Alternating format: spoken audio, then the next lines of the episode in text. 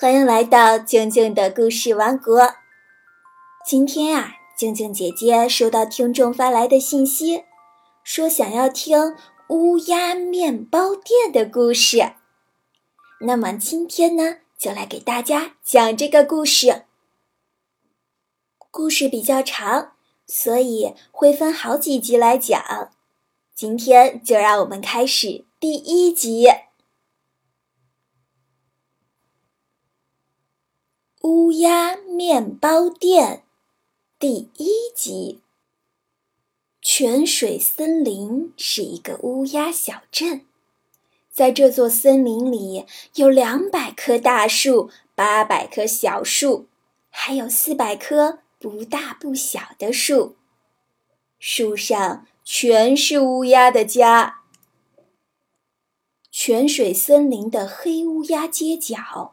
有一株不大不小的树，树上有一间乌鸦面包店。乌鸦面包店里的女主人生了四只小乌鸦，四只小乌鸦睡在一起，娇小又可爱。它们身上的颜色不是黑的，每一只颜色都不一样。乌鸦爸爸和乌鸦妈妈。非常高兴小宝贝的诞生，很快分别替小乌鸦取名叫年糕、柠檬、苹果和巧克力。爸爸和妈妈温柔细心地抚养着这四只小乌鸦。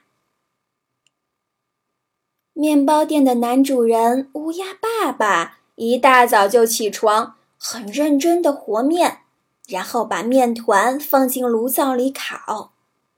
但是小乌鸦大声哭闹的时候，乌鸦爸爸就会很快的飞过去哄小孩儿。结果有时候面包会烤焦，或是没烤好。乌鸦店的女主人乌鸦妈妈很认真的把店里打扫得干干净净。但是，小乌鸦大声哭闹的时候，乌鸦妈妈就会赶紧飞过去喂奶、换尿布，结果有时候就会让客人久等，店里也变得乱糟糟的。于是，渐渐的，来店里买面包的客人越来越少，店主人逐渐变穷了。在面包店，乌鸦爸爸和乌鸦妈妈担心生意不好的情况下，巧克力、苹果、柠檬和年糕这四只小乌鸦健健康康的越长越大。然后，哎呀，我跌倒了！讨厌啦！我不要这种缝缝补补的衣服。喂，我们来演武侠片。妈妈，我肚子饿了，要吃东西。就这样，大家你一言我一语，吵吵嚷嚷，打打闹闹的，使乌鸦爸爸和乌鸦妈妈更加忙碌。但是他们仍然很努力的工作。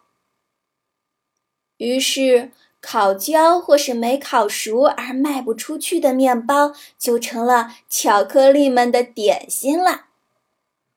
乌鸦面包店的生意。会好起来吗？今天的故事啊，就先讲到这里，后面的事情我们明天再继续。乌鸦面包店的故事好听吗？如果你也有喜欢的故事啊，也可以告诉静静姐姐。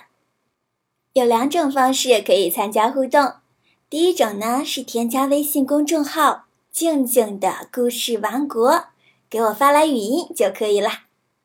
第二种啊，就是直接添加我的个人微信号，汉语拼音静静姐姐二零一六，可以在里面给我发语音或者文字和我聊天互动哦。